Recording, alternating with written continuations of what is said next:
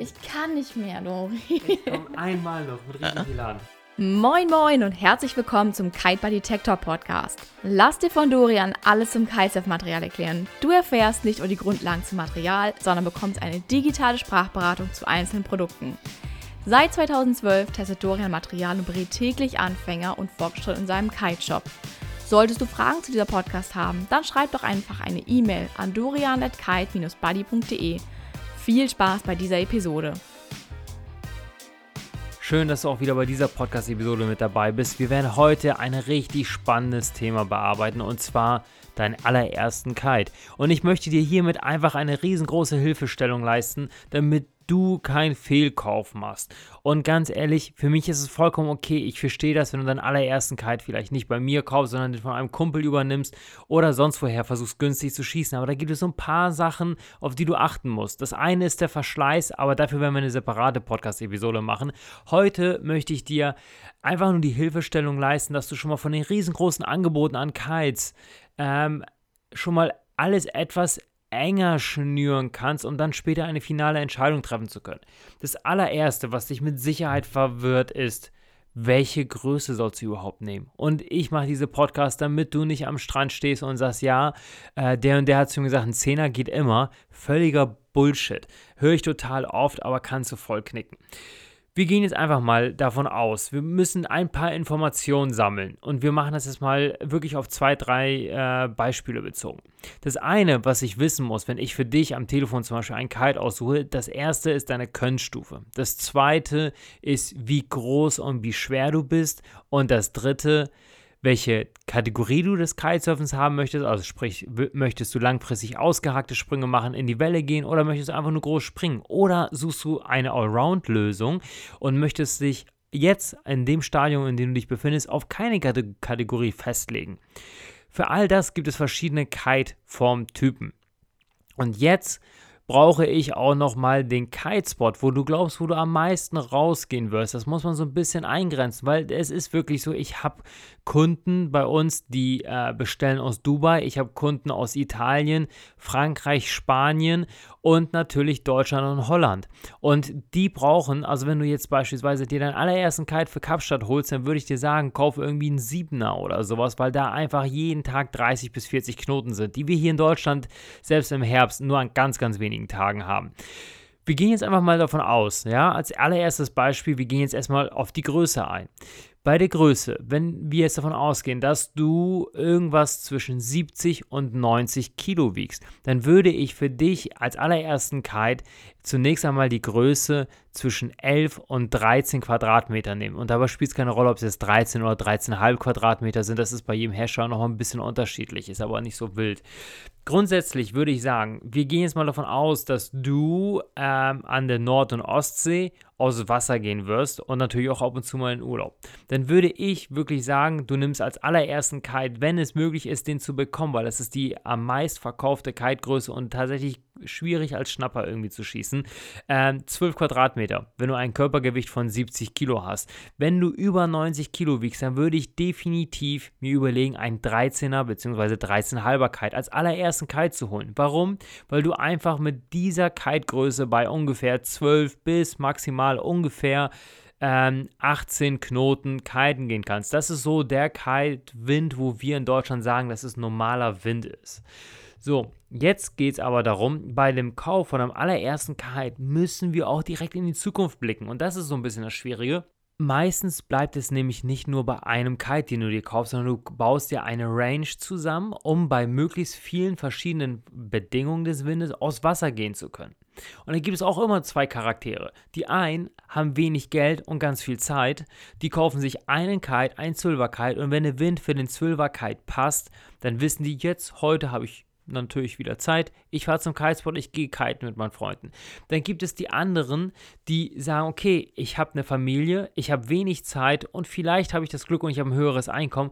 Die kaufen sich direkt von vornherein mehrere Kites, damit, wenn die nicht gucken, die gucken nämlich nicht danach, wie der Wind ist, sondern die gucken danach, wie Zeit ist. Wenn die jetzt sagen, okay, meine Frau kann auf die Kinder aufpassen auf der Arbeit kann ich heute zwei Stunden eher Feierabend machen oder ich habe einen Brückentag oder sonst was. Ich will zum Strand und wenn ich diese Zeit habe und drei Stunden zum Kaisport vielleicht fahren muss, weil nicht jeder hat den Luxus, direkt am Wasser zu wohnen, dann will ich, wenn ich dort ankomme, definitiv kiten und nicht am Strand den anderen Leuten beim Kiten zuzuschauen.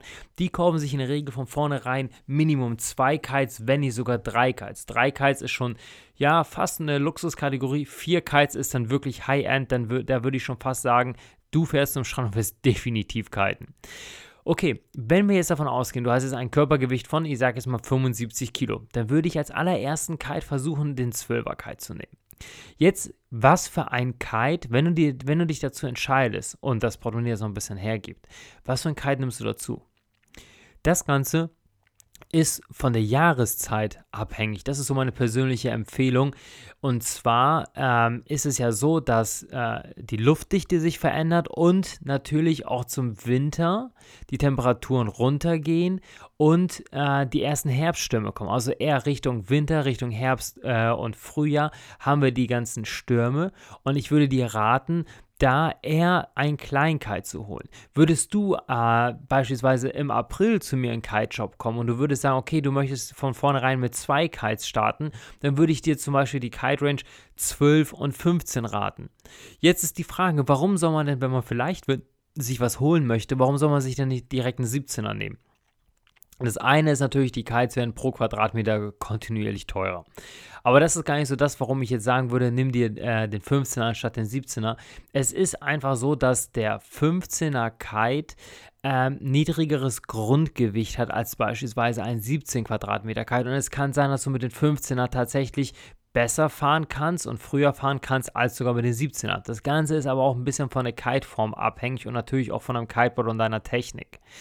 Ansonsten, das andere, worauf du achten musst, und das ist das, warum ich sage 12 und 9 oder 12 und 15 bei den ersten beiden Kites oder bei den ersten drei Kites ebenfalls die gleiche Größe. Warum genau diese Größen?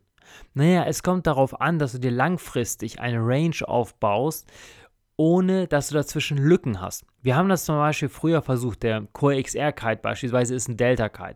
Den gibt es zum Beispiel auch von Duoton, der heißt da Rebel, ähm, Elevate RS Kite und ähm, ja, diver diverse Marken haben einfach so ein Produkt. Das ist ein klassischer Delta Kite mit fünf Struts.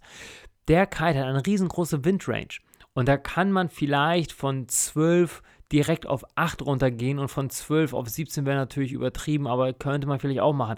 Das Problem ist, wir haben es getestet und mussten dann tatsächlich zugeben, dass das, dass die Idee gut war, aber tatsächlich in der Praxis nicht funktioniert hat und man sich dann noch ein 10er Kite dazu holen muss, den man sich hätte sparen können, wenn man sich den 9er geholt hätte.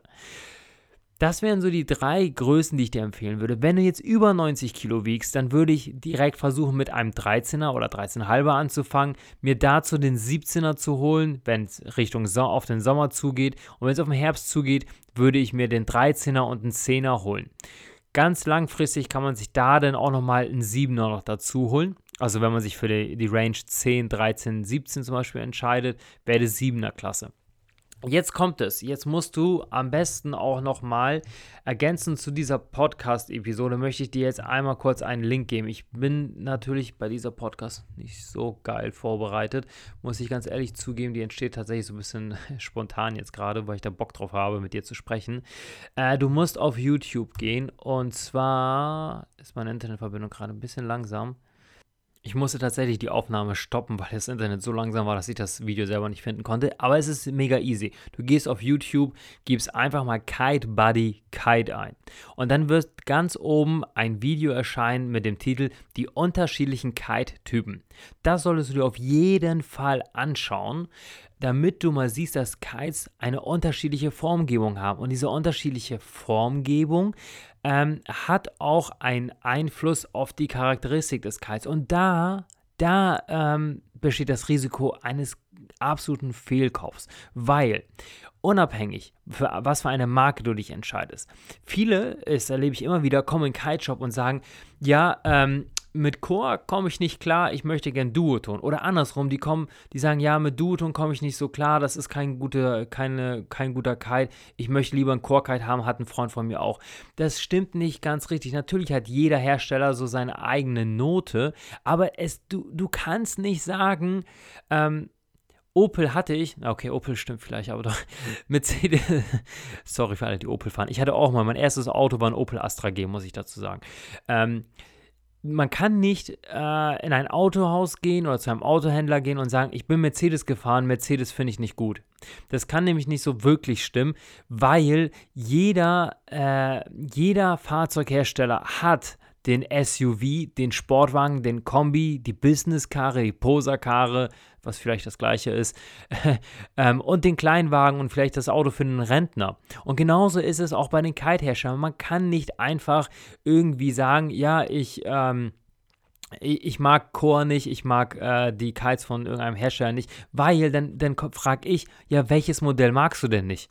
Ja, weiß ich nicht. So, und das Risiko, was ihr jetzt habt, besteht darin, dass ihr einen Fehlgedanken habt und ihr kauft euch einfach einen Core-Kite, der jetzt gerade günstig ist oder irgendeinen anderen Kite und damit macht ihr einen absoluten Fehlkauf, weil ihr euch im Prinzip den Sportwagen für den Ausflug ins Gelände gekauft habt und damit euch das Leben so richtig schwer machen werde, weil bestimmte Kites haben ganz viele gute Eigenschaften, aber sie, die, die Nachteile bei den Kites sind zum Beispiel, dass sie ganz schlecht Höhe laufen können. Und wenn du so einen Kite hast, dann wirst du dir von vornherein diesen Sport so mega schwer machen. Mach das nicht. Schau dir das Video an und in den nächsten Podcast werden wir genau auf diese Typen eingehen. Ich freue mich, wenn du wieder einschaltest. Bis demnächst.